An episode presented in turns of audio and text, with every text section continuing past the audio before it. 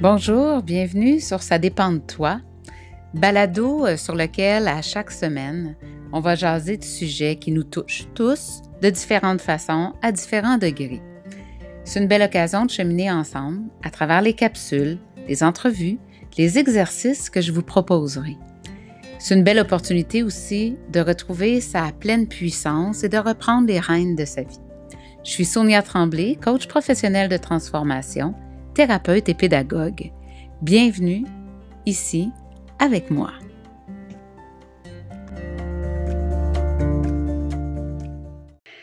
Bonjour et bienvenue sur le dernier épisode du balado Ça dépend de toi.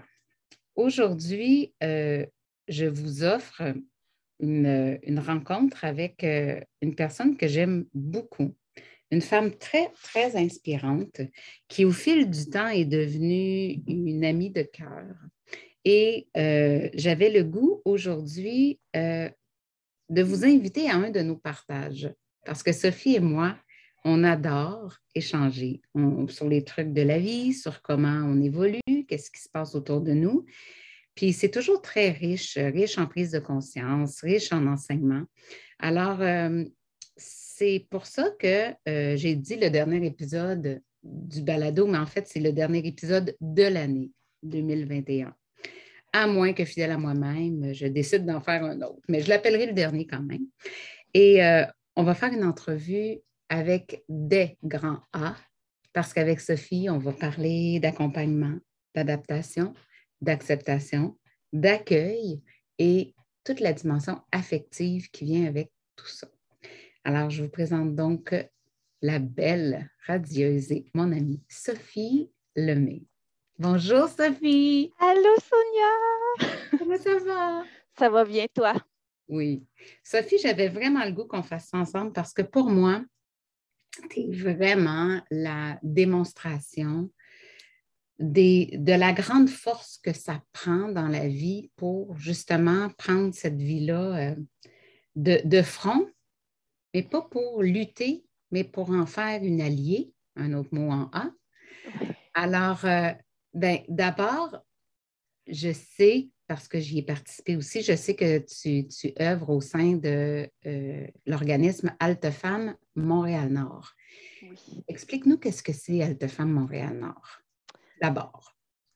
Alte Femmes, c'est un organisme communautaire qui est implanté euh, à la base pour venir en aide aux femmes victimes de violences conjugales à Montréal-Nord. Euh, il est implanté depuis 1984. Avec les années, on a ouvert différentes possibilités, dont l'intégration des femmes migrantes, le soutien aux femmes vivant différentes difficultés et non pas juste en lien avec la violence conjugale. Donc, on offre des services d'accompagnement, euh, des services de suivi externe, des groupes d'entraide pour les femmes victimes de violences conjugales.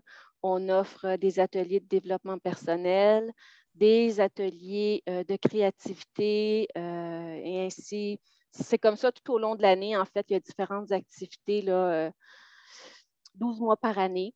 Puis mmh. euh, les femmes viennent pour briser l'isolement, pour euh, rencontrer d'autres personnes, pour avoir du soutien au niveau de leur démarche, que ce soit au niveau en lien avec les enfants, en lien avec la violence, en lien avec euh, la consommation, en lien avec la santé mentale. Peu importe la problématique, on est là, on les accueille. Mmh. C'est magnifique. Comme je le disais, j'ai eu la chance de rencontrer ces femmes-là. J'ai aussi la chance de te voir dans ce milieu-là. Puis, euh, tu es dans toute ta lumière quand tu es avec ces femmes-là. On sent que tu les aimes. Vraiment. Hmm. Vraiment. Moi, ça fait 26 ans que je suis là. Puis, euh, c'est un lien qui s'est créé entre elle et moi avec les années, avec euh, les, différents partages. Maintenant, je suis à la direction, mais j'y ai été comme intervenante pendant plus de 20 ans. Donc, il y a un lien qui s'est créé. Et puis, euh, j'y ai animé des ateliers, puis on va en faire un aussi ensemble mm-hmm. euh, cet hiver. Donc, euh, c'est un lien très particulier qui nous unit. Puis même si je suis maintenant à la direction, bien, ce lien-là, il continue de persister, il continue d'être là. Puis pour moi, il est important parce que c'est d'abord et avant tout par, pour et avec elle que je suis là. Magnifique. Ah, c'est beau. Par, pour, avec. Wow, j'aime ça. Dis-moi, euh, par, pour, avec, ça m'amène à un mot que tu as nommé souvent dans, la présentation que tu viens de faire, c'est accompagnement. Mm-hmm. À quel moment tu as, comme, commencé à être l'accompagnante dans ta vie? Ma propre accompagnante ou... Peu importe. À quel moment tu as commencé à voir que l'accompagnement, c'était quelque chose que tu portais? Euh, en fait, moi, ça a commencé, je ne savais pas du tout c'était quoi une travailleuse sociale, psychologue et autres euh, soutiens euh, psychosocial comme ça. c'est un film que j'ai écouté à l'adolescence et où il y avait une travailleuse sociale qui venait en aide à des jeunes filles qui vivaient des difficultés. Et c'est là où j'ai connecté avec cette vocation-là et où je me suis dit, ah, mais c'est moi ça, c'est ça que je veux faire. Euh, c'est ça que je veux euh, apporter aux gens. Puis, euh, c'était pas une profession qui était, qui était valeureuse dans le point point de vue de mes parents. Eux, ils voulaient que je sois euh, enseignante au primaire. Donc, ils me poussaient pour que j'aille, pour que j'accède à l'université, que j'aille faire mon bac en enseignement, tout ça. Euh, et puis, j'ai été acceptée à l'université de Hall. Mon, mon, choix de cours était fait, tout ça. Puis, j'ai, euh, j'ai, choqué juste à la, veille de la rentrée et j'ai pris une année sabbatique pour, pour voir qui me tentait vraiment. Et hmm. euh, j'ai décidé d'aller en travail social au Cégep. Wow! Donc, dans ce film-là, il y a quelque chose que ces travailleuses sociales-là sont venues à, allumer en toi. Oui, oui, la connexion, euh, parce que j'avais un parcours de vie dans l'enfance, petite enfance, adolescence qui était euh, pas facile, qui était très. J'étais une personne, j'étais une jeune fille très isolée. Et j'aurais aimé avoir euh, des personnes comme ça qui pouvaient être disponibles pour moi. Euh, mm. Sûrement qu'il y en avait, mais je ne les ai jamais vues.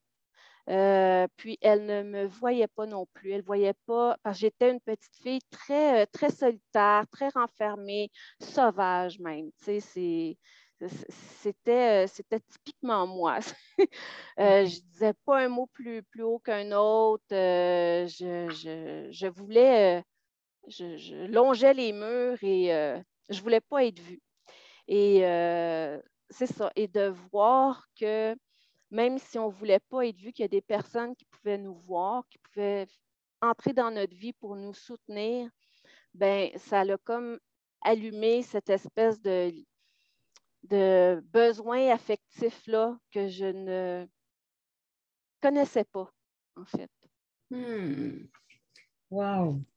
C'est, euh, on dit qu'il y a des, éléments euh, qui, nous, euh, qui nous transforment, puis on ne sait pas toujours à quel point, hein, mais là, c'est, c'est un film. Oui. c'est vraiment wow. Et puis, après, tu es devenu, à ce moment-là, tu as étudié en travail social, c'est bien ça? Oui, au cégep. Puis ensuite, tu t'es rendu, tu as commencé chez Altefemme. Oui, c'est ça. En fait, j'ai fait un stage chez Altefemme en, ben, je ne me rappelle plus des années, mais euh, mon premier stage, je l'ai fait chez Altefemme. Ensuite, mon deuxième stage, je l'ai fait en CLSC. Euh, parce que dans le communautaire, euh, ce qu'on entendait, c'était que les, salaires n'étaient pas élevés, il n'y avait pas de reconnaissance, que c'était des contrats, on ne savait jamais là, euh, si on était pour être renouvelé ou pas. Et quand je suis allée en CLSC, j'ai tout de suite catché que ce n'était pas ma place. Pour moi, ça l'a fait yark tout de suite. et puis, c'est ça. quand il y a eu un poste qui est ouvert à Alte Femme, euh, ils m'ont contacté pour voir si je voulais postuler. J'ai dit oui tout de suite. Euh, puis depuis ce temps-là, je suis là. Depuis 96 que je suis là. Ouais. Génial. Puis là, tu accompagnais déjà. Puis là, on a l'adaptation qui est l'autre mot avec un A. Parce que mm-hmm. l'accompagnement, si j'ai bien compris, il s'est poursuivi dans les autres sphères de ta vie. Oui, oui. Parce que tu es la maman de deux, deux grands trésors maintenant, hein? qui étaient des boîtes à surprises finalement? Des très grosses boîtes à surprises, euh, oui. Euh, aujourd'hui, mes enfants ont 19 et 20 ans. Euh, et mon premier enfant est, était une fille, est une fille qui s'appelait Maude. Et j'ai accouché d'Antoine, ils ont 15 mois de différence. Donc, ils sont rapprochés dans le temps. Moi, je me disais, après ça, la phase des biberons, des couches va être passée, puis ils vont jouer ensemble, puis ça va être l'harmonie dans la maison. Et c'est là que j'ai complètement, euh, complètement vu que mes rêves n'étaient pas ce qu'ils étaient pour être, parce que Maude est arrivée euh, et j'ai su très tôt qu'elle avait certaines particularités. Euh, et on a commencé la médication. Elle avait seulement 4 ans. Euh, une médication, entre autres, pour le déficit de l'attention, le TDAH. Et Maude, à 9 ans et demi, elle courait partout. Elle aucune connaissance de, des difficultés, des dangers. Donc, elle pouvait embarquer avec n'importe qui. Elle pouvait rentrer dans les maisons sans même y être invitée. Euh, et puis là, j'avais cet enfant-là de 9 ans et demi, euh, de, 9 de mois et demi que je devais surveiller. Et euh, j'étais enceinte de mon deuxième. Donc, OK, c'est à 9 mois qu'elle allait partout? Oui, 9 mois et demi. Elle marchait, c'est sûr qu'il fallait la surveiller tout le temps. Euh, à la garderie, euh, la gardienne n'en revenait pas. Elle combattait le sommeil. Elle a arraché les stars. Euh, la gardienne ne savait plus quoi faire avec. Là, C'est une, une curieuse. Vraiment. Puis, à un moment donné, elle a, elle a ouvert le frigidaire, puis elle voulait un verre de jus, mais le pot de jus était plein, ça renversait à terre, il y a eu un dégât d'eau jusqu'au sous-sol. Elle a vidé toute une plante. Elle voulait jouer dans la terre, puis il y avait une plante. nous, le matin, elle se levait très tôt, 5h30. Fait qu'à 7 h on faisait des pâtés, de, des châteaux de sable. Fait elle, le matin, elle arrivait à la garderie, puis elle voulait jouer dans le sable. Fait que elle, elle avait, euh, elle avait à vider le pot de plante pour jouer dans la terre. fait que oui, c'était un petit bout en train euh, qu'il fallait surveiller plus, plus, plus. Oui. Oui. Et Antoine est arrivé, elle ne l'a pas accepté. Donc, euh, c'est ça. Il y a eu une rivalité qui s'est installée. Ce n'était pas l'harmonie, mettons. OK, je comprends. Puis là, ben, ils ont grandi, ces enfants-là. Puis là, ben, il a fallu que tu les accompagnes dans leurs défis respectifs. Oui. Euh, les deux ont eu un diagnostic de euh, troubles déficitaires de l'hyperactivité, un TDAH, et puis euh, troubles obsessifs compulsifs, euh, difficultés d'apprentissage. Et tout ça, c'est anxiété généralisée. Tout ça a amené à un diagnostic de TSA, trouble du spectre de l'autisme, quand ils ont eu environ 14-15 ans. Euh, ça s'est fait sur le tard parce que c'est ça qu'il y a avec ces troubles-là, c'est qu'on ne passe pas une radiographie puis on voit le, le, le, mm-hmm. bras cassé ou un, tendon ah. déchiré. On ne le voit pas, fait que c'est évolutif dans le temps. Donc là, ça s'est transformé en euh, trouble euh, du spectre de l'autisme. Donc, ça a été de m'adapter à tout ça parce que les deux ne communiquaient pas de la même façon. Les deux étaient TSA, mais ce que le pédopsychiatre me disait, c'est qu'ils ne peuvent pas se comprendre parce qu'ils ne parlent pas le même langage. Euh, par exemple, maintenant, euh, Maude, en plus, Maude a fait son coming out en secondaire 3, elle est transgenre. Donc, c'est un garçon qui est maintenant en transition, que tu connais aussi très bien, euh, que, tu, que tu vois aussi dans ton bureau à l'occasion quand euh, moi je dis, il faut que tu ailles voir Sonia. Parce que ça va. Capable. Non, je suis capable. Donc, euh, c'est ça. Donc, il est dans, toute cette transition-là. Puis maintenant, c'est un jeune garçon qui est très assumé, qui, qui est très qui est bien dans son corps. mais ça a été l'accompagnement aussi là-dedans au niveau de la transition. et là, c'est ça, la communication entre les deux parce que Gabriel, Maud est devenue Gabriel, Gabriel a une fixation sur l'heure, sur les minutes. Il faut que ce soit là, tout est cadré, tout est, chaque chose à sa place. Puis si tu as une minute de retard, là, ben, tu vas le savoir. Il ne faut pas que tu aies une minute de retard parce que tu viens de défaire sa routine. Puis j'ai l'autre, Antoine, qui lui sait à peine lire l'heure. Donc, euh, ils ne peuvent pas se comprendre. Et euh, si tu dis Antoine, ben dans 15 minutes, je prends l'ordinateur, lui, 15 minutes, ça ne veut pas rien dire. Fait que si tu reviens dans 15 minutes, parce que là, ton 15 minutes qui est fait, puis qu'il n'a pas fini son jeu, ben là, la chicane pogne, parce que là, ben, je te l'avais dit d'avance que ton 15 minutes, mais lui, 15 minutes, ça ne veut rien dire. My God. Fait que les deux voulaient se démolir. Euh, mais depuis que Gabi est mieux dans son corps, euh, il y a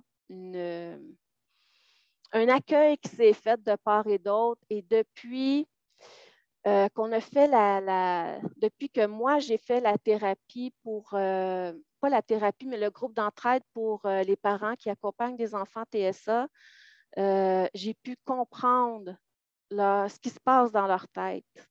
Hmm. On va, les étiquettes vont nous amener, ben, ils sont rigides. Tu sais, ton dernier balado, il parlait des étiquettes, puis, ils sont rigides, ils sont ci, ils sont ça mais comment arriver à faire de ces étiquettes-là euh, quelque chose de positif? Ce n'est pas qu'ils sont rigides, c'est que s'ils ne comprennent pas euh, ce qu'ils ont à faire, ben, ils ne le feront pas. C'est ça, il va y avoir une résistance peut-être aussi si ça ne cadre pas, tu sais, pour connaître Gabriel, ça ne cadre pas dans qu'est-ce qui est supposé d'être, c'est son monde qui bascule. Ah ben l'adaptation a été aussi de t'adapter à eux, puis eux de s'adapter avec ce qu'ils portent. Mm-hmm. Parce qu'il fallait qu'ils se comprennent.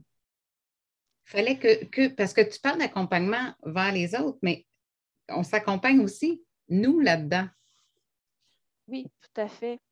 Puis, tu sais, en fait, mes enfants m'ont aussi accompagnée dans celle mm. que je suis maintenant. Parce que euh, ils m'ont enseigné tout plein de. Gabriel, c'est comme une vieille âme. Il n'y a pas de faux semblant avec eux. S'ils t'aiment, ils vont te le dire. Puis s'ils ne t'aiment pas, ben, ils vont te le dire aussi. Mais ils ne feront pas semblant de t'aimer. si ça ne leur tente pas de faire ça, ils, ils vont te le dire. Il n'y a pas de oui, mais il n'y a pas de n'y a pas de menterie. Tu des fois, je dis à mes, à mes ados, euh, ben là, c'est des jeunes, euh, jeunes adultes, je n'ai pas besoin de tout savoir ce qui se passe dans ta tête, parce qu'il n'y a, y a pas de filtre. Fait que je sais tout, mais il y a ce lien de confiance-là qu'on a réussi à travailler ensemble, que, que je voulais créer avec eux, parce que pour moi, il était important. Wow. Oui, puis, tu sais, il y a quelque chose, parce que tu parles, puis dans mes mots en A, j'ai l'acceptation puis l'accueil. Puis personnellement, je dis souvent qu'il y a une distinction entre les deux. Je m'explique. Quand tu acceptes, c'est comme si c'est un peu, euh, je le sens avec une résistance, tu sais. C'est dur ou c'est pas beau ou c'est pas le fun, ou, mais je vais l'accepter. Tu comprends? L'accueil, ça me dit comme, il n'y a comme pas une action, c'est comme un état. Accepter, j'ai l'impression qu'il y a une action, puis l'accueil, j'ai l'impression que c'est un état. Hmm. Tu sais, toi, tu as passé euh, les accompagner, tu as adapté. Après ça, comment ça s'est passé, l'acceptation puis l'accueil? T'es es où, toi, là-dedans? définition des deux? Moi, je suis comme dans un autre monde, un monde parallèle. OK. Euh, et euh, en fait, en fait, euh, j'ai l'impression que j'ai pris vie en donnant naissance. Et, euh, Cette phrase-là est tellement belle. Wow. parce que je me suis rendu compte que je ne vivais pas pour moi. Dans... Et euh, quand j'ai donné naissance, bien là, je devais, je devais, moi, me recentrer. Et je suis tombée, en fait, à la naissance des enfants. Euh, j'ai fait un gros un postpartum assez important en 2005 en psychiatrie. Elle accouchait de triplet finalement. Quasiment, oui. C'est ça parce que, puis en fait, le choc s'est fait quand euh, Gabriel commençait l'école. Euh, parce que là, tout le passé est remonté, tout ce que j'avais vécu à l'école est remonté et ça m'a fait basculer euh, dans le trouble personnalité limite. Une, étiquette que moi, j'ai, qu'on m'a attitrée. Euh, suite à différents euh, symptômes euh, que j'avais et suite au passage en psychiatrie que j'ai eu. Et c'est là aussi où j'ai décidé de devenir responsable de ce que je pouvais créer pour moi et pour mes enfants aussi. Et c'est là où j'ai été mise en contact aussi avec toi euh, pour que tu puisses m'aider justement dans cette responsabilisation-là et cet accompagnement-là.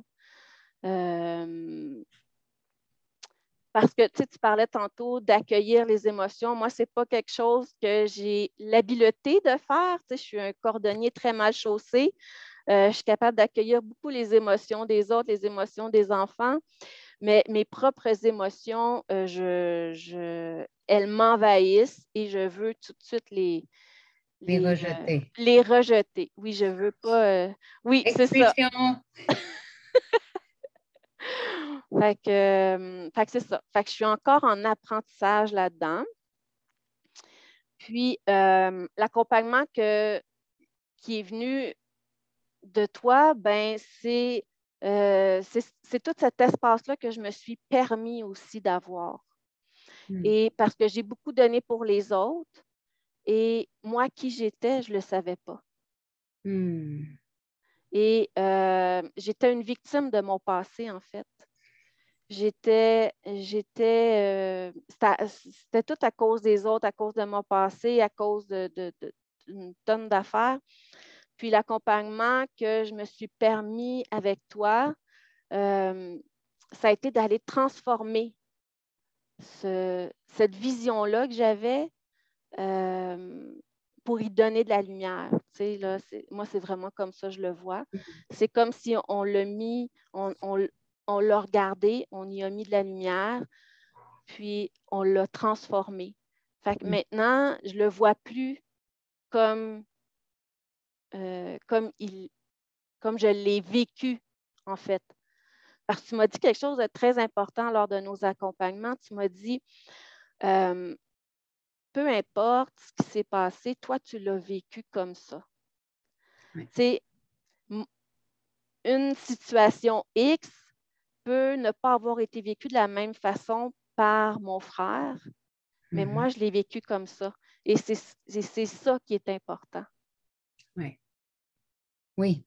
C'était, en fait, c'est de te donner le droit de l'avoir vécu comme ça, ensuite de le regarder d'une autre façon, puis ensuite, c'est là où il y a l'espèce de, boucle de, la, de, hum, l'acceptation à l'accueil. OK, on commence par l'accepter, puis dire, parfait, je le vois, pas facile, mais c'est là. OK, bon, j'accepte que c'est là, que ça a été comme ça, que je l'ai pu comme ça, puis après ça, ça vient comme, OK, on va accueillir que ça existait, puis on va aller mettre de la lumière où est-ce qu'il faut en mettre. Oui. Je, le dirais comme ça. c'est là que l'accueil peut se faire. Oui. Hmm. Puis ça, l'accueil, c'est tellement important, puis c'est tellement quelque chose que tu portes. Euh, parce que, écoute, j'en ai fait des thérapies. Euh, j'ai un parcours euh, de différents euh, thérapeutes et hog de ma vie. Et, euh, c'est les hogs? oui, c'est ça. Oui, et, euh, Et, euh, et c'est ça, et c'est ton accueil qui a fait la différence dans Hmm. toute cette transformation-là. Qu'est-ce qui se passait par rapport à l'accueil avec les autres? En fait, parce qu'il y a quelque chose, euh, tu sais, euh, c'est intéressant pour que chacun reconnaisse de quoi il a besoin. Donc, toi, tu avais besoin de ça. Qu'est-ce que tu sentais auprès des autres qui ne venaient pas répondre à ce besoin-là? Pour juste que si, si quelqu'un peut allumer en disant c'est vrai, moi j'ai besoin, mettons, je ne sais pas, moi je sais que je suis plus entourante, mais quelqu'un peut avoir besoin de se faire botter le derrière. Mhm. Que Peut-être qu'il va trouver que je ne suis pas assez botteuse de derrière. Tu comprends? Fait que, donc, qu'est-ce que les autres ou que, que t'as- d'autres façons que tu as rencontrées qui n'ont pas nourri ça? Le respect du rythme. Et, euh, tu sais, toi, la première fois qu'on s'est vu, tu étais dans un petit local, là, euh, dans un petit village. Là, je ne savais pas trop où j'étais rendue. Là. C'est mon village. C'est Saint-Augustin de Mirabel. Avec pas beaucoup de, de n'y a pas commerce beaucoup de là-dedans. lumière, ça Non, c'est ça. Et euh, ça a été le câlin. Tu sais, dans les, les, les- l'institutionnel, je dirais comme ça, il n'y a pas de. Tu sais, es, un numéro. Tu arrives avec un dossier, tu arrives avec un nombre de rencontres X que tu as le droit, puis il faut que tu te comptes chanceuse d'y avoir droit. Euh, et là, toi, tu m'arrives, puis tu m'ouvres les bras. Tu fais comme, euh, OK. Ça a été comme euh, une première pour moi. Puis, euh, c'est ça. C'est d'accueillir. En fait, je pense que c'est la petite fille qui est venue vers toi. Hum, Et toi, tu as ouvert tes bras à cette petite fille-là mhm, pour m'amener à grandir. hum. Mais cette petite fille-là, c'est de ça qu'elle avait besoin. Oui. Oui, je comprends. Puis on revient à l'accueil, puis on revient à, en fait, puis la réponse à un besoin. Il Oui. y avait des besoins qui étaient là, puis c'était sans que tu le saches nécessairement, tu as reçu ce dont tu avais besoin. Fait que c'est important, je crois, que chacun se pose la question si j'entreprends une démarche, si je, de quoi j'ai besoin? Puis tu sais, on dit ce que tu cherches te cherche ou qui Mm. tu cherches te cherche. Donc, c'est sûr qu'en l'identifiant, ben, les gens vont rencontrer qui ils ont besoin de rencontrer. Je trouve que, tu sais, c'est, c'est important de, de- de le mettre comme ça parce qu'une fois que tu l'as identifié, le chemin s'ouvre. Puis tu sais ce que tu as besoin, fait que tu peux le nommer aussi, puis échanger, puis trouver la personne qui va, tu sais. Nous, on s'est, on, on s'est rejoint dans ton besoin, puis dans ce que j'étais, je pouvais t'offrir, dans ce qui était là pour moi. Puis c'est ce qu'on souhaite à tout le monde, finalement, de trouver la personne qui va les accompagner. Mais j'aimerais ça, par contre, parce que là, j'imagine qu'il y a des gens qui se disent Ah, mais mon Dieu, Sonia, elle en a donc bien fait des choses pour Sophie. Mais là, on n'entend pas tout ce que Sophie a fait pour Sophie. Sophie en a fait aussi pour Sonia. Sophie en a fait pour plein de monde. Mais qu'est-ce que Sophie a fait pour Sophie? Et se donner de la place. Hmm. Euh, d'investir sur elle, en fait. Parce qu'à un moment donné, ben, tu frappes un mur, puis tu n'as comme pas le choix. Mais il faut faire ce choix-là. Puis quand on a commencé, là, puis là, tu sais, je parle de câlin, on n'était pas en temps de pandémie, là, les premières non, fois c'est sûr que- là. On Euh, fait des câlins à distance. c'est ça. Euh, mais tu sais, c'était un investissement, puis euh, je l'ai choisi. Hmm.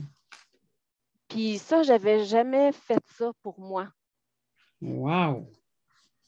Tu sais, je, peux donner beaucoup, moi. Je peux donner euh, tout ce que j'ai, euh, puis je l'ai mm-hmm. déjà fait, tu sais. Mais là, c'était un investissement sur moi, puis pour moi. Par, pour, avec. Yes, tout à fait. Oui, très beau lien. Wow. Wow. Fait que, tu sais, puis ça a été dosé aussi. Ça a été de euh, doser parce que Parce que des fois, on ne veut pas se donner le droit, on pense qu'on ne le mérite pas, on pense que euh, ce n'est pas pour nous. Mais tu sais, euh, quand on m'a offert la direction de Halte Femme, moi, je ne le voulais pas. Ça faisait une couple d'années que mon conseil d'administration me disait Écoute, Sophie, tu es la meilleure personne. Je disais Non, non, non, c'est pas pour moi. J'ai aucune notion là-dedans. Puis c'est un concours de circonstances qui, font, qui ont fait que je suis maintenant à la direction. Mais des personnes ont cru en moi avant que moi je croie en moi. Et euh, je suis encore remplie de doutes, je suis encore remplie de Oh non, c'est pas pour moi. Je pense que ça. fait combien de temps, Sophie? Ça, fait trois ans. Puis à quoi il te sert ton doute? à quoi il me sert? à, à être consciente qu'il n'y a rien d'acquis, en fait. Hmm. Je pense que mon doute me permet de ne pas rester assise euh, sur les lauriers puis de me dire euh, ben moi, je fais ça puis je suis là à, tout jamais. Non, tu sais, il y a quelqu'un. Euh, on ne sait jamais ce qui va arriver demain. Puis c'est juste d'être dans le ici maintenant. Hmm. Mais je pense que le doute me permet d'être capable de me remettre en question, de me poser des questions, puis de continuer, en fait. Puis quand mm-hmm. je doute, ben, je me permets d'aller vérifier. Ah. Puis je me permets aussi de, de montrer à mes collègues que c'est correct de douter, que c'est correct de ne pas toujours avoir les choses facilement, de faire les choses facilement, de relever des défis. Moi, parler à un journaliste, c'est la pire chose qu'on peut me demander. Je vais être euh, trois jours à ne pas dormir. Euh, mais je vais le faire, ça fait partie de ma job. Mais mes collègues savent que quand j'ai un journaliste qui veut me parler, que je vais douter.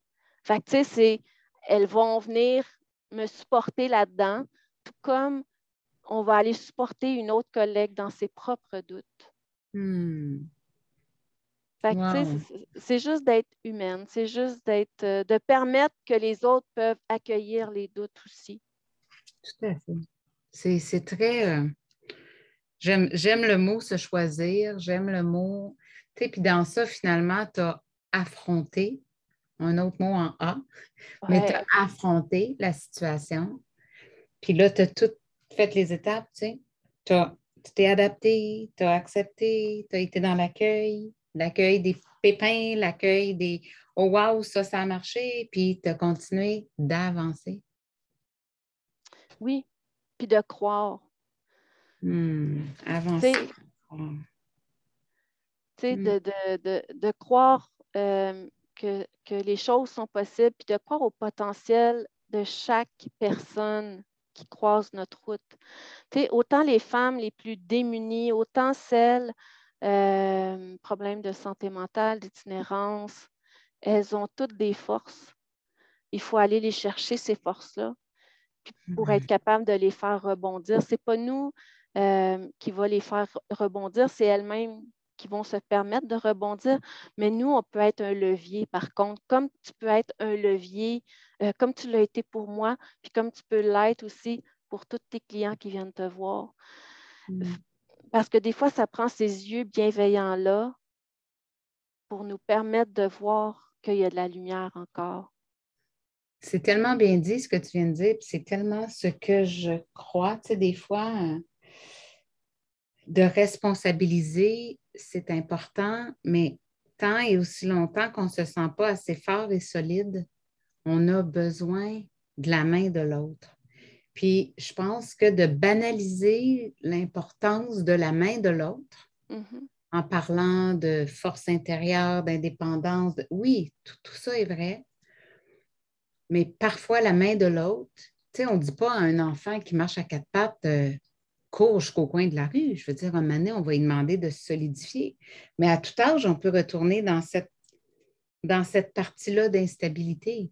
Fait que se donner le, de donner l'opportunité à quelqu'un d'avoir une main pour se tenir le temps qu'il soit solide, ben, je pense que c'est ce qu'on fait toutes les deux à notre façon, mais c'est pas, pas pour nous. C'est pour nous, parce que je veux dire, si on n'aimait pas ça, on ne le ferait pas. Mais, mais on aime ça, mais c'est aussi dans un geste pour l'autre. On, nourrit deux personnes. On ne se fera pas de cachette. Je veux dire, quand, quand tu me dis que tu vas bien ou que je t'ai bien accompagné ou je t'ai aidé, c'est sûr que mon cœur est heureux. je ne dis pas, non, ça ne me concerne pas, parle de quelqu'un d'autre, fais semblant que tu n'as pas entendu, mets ton ego dans le coin. Je suis humaine. je suis contente.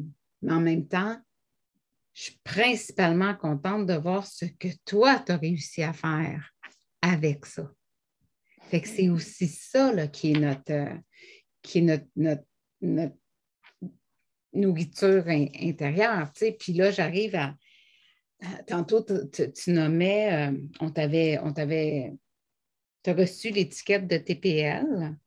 Puis, en fait, on peut en faire ce qu'on veut. Hein. Effectivement, je te disais, avec une étiquette, on peut la regarder puis se, soumettre à l'étiquette, puis se cacher derrière ou dire ça fait quoi ça, cette affaire-là dans ma vie? Puis, OK, admettons qu'en ce moment, c'est ça qui m'habite, bien, je peux faire quoi quand ça monte? Fait que toi, il y a quelque chose avec toute la dimension affective, en fait, qui était, tu as parlé d'émotion tantôt. Aujourd'hui, quel chemin tu as fait en lien avec ça? Et ça, ça c'est pas un long fleuve tranquille, je te dirais. Mais pour toutes celles et ceux qui vivent avec l'impression qu'ils ne gèrent pas leurs émotions, plein de monde qui pense ça. en fait, ça s'apprend. Ça s'apprend. Puis je dirais que, euh, en fait, pour ceux qui ne connaissent pas le trouble de personnalité limite ou borderline, qu'on utilise aussi dans le jargon, euh, euh, c'est un sentiment de vide intérieur, la peur du rejet, la peur de l'abandon, de l'instabilité, l'impulsivité. Bon, il y a une tonne de, dans le DSM, là, vous allez trouver plein de, Lecture du temps des fêtes. Oui, c'est ça. Euh, puis il y a aussi l'hypersensibilité qui est euh, très importante. Puis je pense que c'est ça qui vient jouer dans les émotions. L'hypersensibilité. Euh, j'ai fait la thérapie cognitivo-comportementale sur deux ans. puis quand je faisais cette thérapie-là, j'étais aussi en suivi avec toi. Donc, ça m'a permis de développer encore plus les outils euh, que j'ai eus lors de la thérapie spécialisée au niveau de du trouble personnalité limite. Sauf que ces émotions-là, on doit apprendre à les réguler. C'est le mot qui est utilisé. Moi, réguler, je savais, oh, je savais même pas ce que ça voulait dire. Fait en fait, c'est la première chose, c'est de les accueillir, justement. Les hmm. accueillir, puis de se questionner à savoir si nos pensées sont distorsionnées. Parce que nos émotions proviennent de nos pensées qui souvent sont distorsionnées de la réalité. Par exemple, moi, euh, si on ne répondait pas à un message, ben là, tout de suite, je me, sentais comme rejetée, abandonnée, euh, j'ai fait quelque chose de pas correct, puis j'allais m'excuser, alors que j'avais aucune idée de ce que j'avais pu faire. Mais si la personne ne me répondait pas, c'est que je, venais de faire quelque chose qui, était non acceptable. Donc, je mm. m'excusais pour quelque chose que je ne savais pas quoi. Et euh, ça, ça devient lourd pour les personnes de porter ça. Euh, parce que c'est comme un c'est comme un puits sans fond. C'est comme euh, puis ce que ça m'a amené à comprendre, c'est que je dois d'abord apprendre à me nourrir. Je ne dois, pas dois pas attendre après les autres pour me nourrir. Je ne dois pas attendre après les autres pour être bien. C'est moi qui dois créer ça pour moi. Et euh, au niveau affectif, le trouble personnalité limite, avant que j'arrive à le réguler, c'était comme une peine d'amour 24 heures sur 24. Tu sais, quand tu sais, là, ton conjoint quitte, euh, tu vis un gros rejet, une grosse peine d'amour. Euh, ben, ça, là, moi, je vivais ça sept jours par semaine, 24 heures sur 24. Non, je dirais six jours par semaine parce que la septième journée, c'était ma paye. Là, je tombais dans mes compulsions alimentaires. Fait que ça me permettait de ne pas être souffrante quand je tombais dans mm-hmm. mes compulsions. Je fuyais, en fait. Mm. Donc, euh, mais c'était de vivre avec cette souffrance-là. Puis cette souffrance-là, nous, on vit les émotions fois mille. Fait une simple non-réponse à un message, moi, me faisait planter comme en chute libre de peine d'amour euh, immense, euh, avec idées suicidaires, automutilation et tout ça. Mais ce qui est le fun, c'est que la joie, on va la ressentir aussi fois mille. Donc, j'ai aussi beaucoup de difficultés à contenir ma joie. Mais ça, vivre ces émotions-là, ça demande beaucoup d'énergie. Et c'est pas, c'est pas, ça peut être comme ça là, plusieurs fois par jour. Tu sais, nous, euh, c'est euh, une minute, on est hyper joyeux, l'autre minute, on tombe hyper dépressive, euh, suicidaire au max, 140 sur l'autoroute. Puis c'est ça, c'est ça. Fait que c'est d'apprendre à réguler ça, mais tout ça, tout ça vient jouer dans l'affectif. Tu sais, on parlait de l'affectif. Mm-hmm. Puis pour moi, l'affectif, c'est une notion hyper importante. Parce que hmm. tout passe par là. Tu sais, on a beau. Euh, moi, je ne me vois pas vivre seule. Tu sais, autant je pouvais avoir l'étiquette de sauvage quand j'étais plus jeune, euh, autant j'ai encore besoin de mes moments de solitude parce que je ressens tout. Puis même des fois, on voulait aller au cinéma, mon chum me disait Je vais aller avec toi. Je dis non, j'ai besoin d'être seule dans ma bulle, puis moi, je vais y aller à une heure de l'après-midi, je ne veux pas qu'il y ait personne, parce que je ne veux pas ressentir. Je ne veux pas t'entendre ressentir, parce que moi, je t'entends ressentir. Puis je vais ressentir avant même que tu ressentes. Puis moi, je vais monter en flèche comme ça. Fait de faire cette thérapie-là, c'est d'apprendre à se réguler, puis à se mmh. ramener OK, est-ce que ça, c'est ma réalité? Est-ce que vraiment ça, c'est ma, ma réalité? Ça m'appartient. Oui, est-ce que ça m'appartient? Puis, tu sais, est-ce que ça m'appartient? Ça, j'ai beaucoup appris ça là, avec euh, Access. Euh, maintenant, je ne suis plus vraiment dans ça. Fait que, mais il y a des phrases comme ça, comme est-ce que ça m'appartient? Justement, est-ce que, est-ce que cette émotion-là m'appartient? Puis aussi, tu sais, je suis très fusionnelle avec Gabriel quand il vivait un stress, moi, je vivais le stress fois mille, puis lui, il vivait mon stress fois mille. Fait que tu comprends-tu qu'on pouvait faire des explosions de caca? Euh, et puis, ce n'était pas, pas le fun pour personne, autant pour lui, pour moi que pour le reste de la maisonnée. Fait que, tu sais, c'est d'apprendre à, bon, ça, ça lui appartient. Je vais le laisser gérer son moment de crise. Ce n'est pas le temps de tout de suite rentrer dans sa bulle, tout comme c'est pas nécessairement le temps de rentrer dans ma bulle à moi. Hmm. Mes émotions, je vais avoir de la difficulté à les contrôler. Euh, là, j'en parle beaucoup avec détachement parce qu'il y a un cheminement qui a été fait. Mais quand je la vis, l'émotion, je la vis fois mille. Hmm. Je la vis euh, à 100 000 à l'heure. Mais tu sais, je peux vivre le beau comme le mauvais. Mais je vis. Tu sais, c'est ça qui est important. Puis, si à partir de, on, a, parlé de ton travail, on a parlé des enfants, on a parlé de toi, on a parlé de, toutes sortes de, concepts, réalités, etc., euh, de nos mots en A, donc l'accompagnement, l'adaptation, l'acceptation, l'accueil, la dimension affective. L'autre mot en A que je, je t'offre, c'est quel serait, quel est, quel serait ton l'apprentissage le plus signifiant dans toutes ces années-là, depuis tout ce temps-là? Oh my God.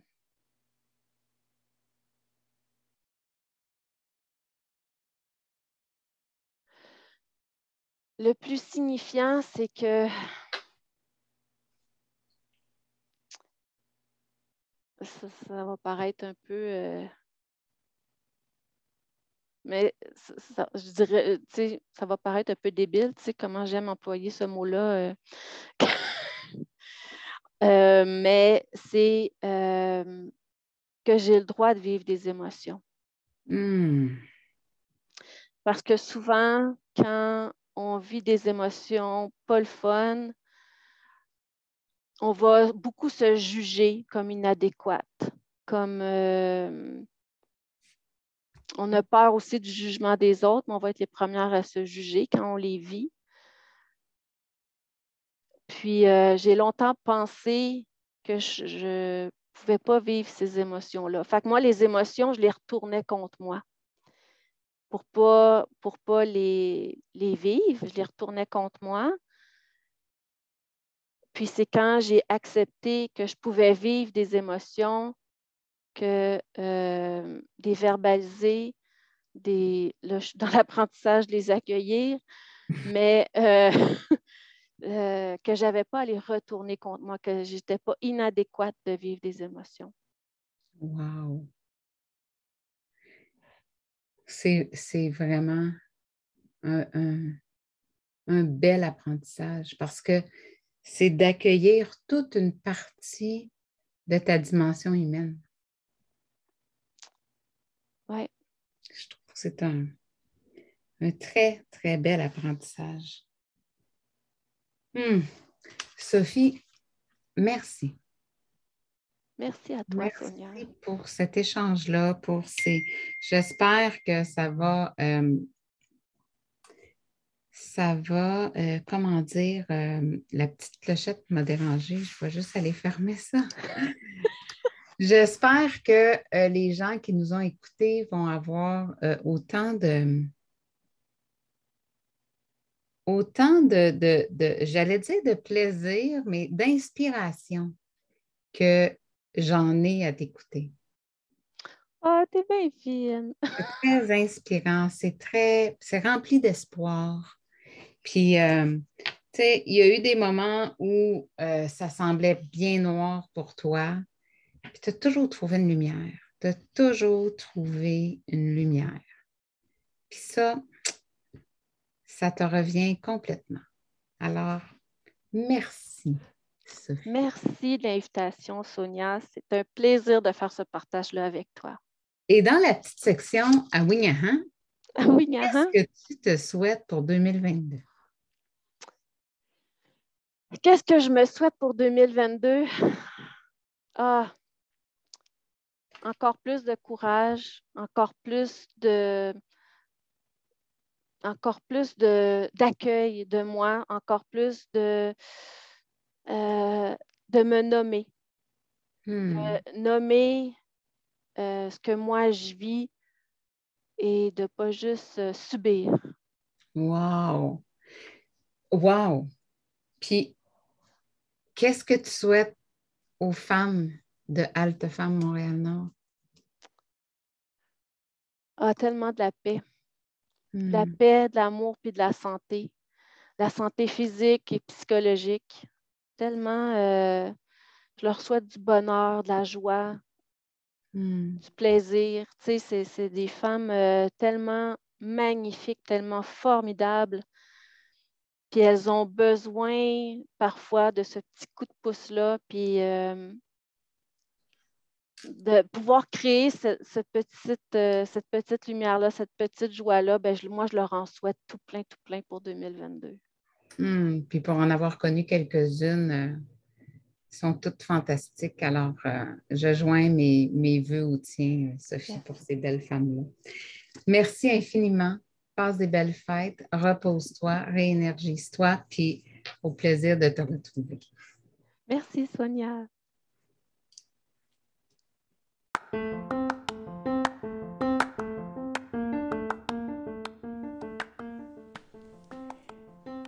Merci d'avoir été là encore pour ce balado. Vous pouvez continuer à m'écrire ou à me joindre via mon site internet soniatremblay.ca au plaisir d'échanger avec vous.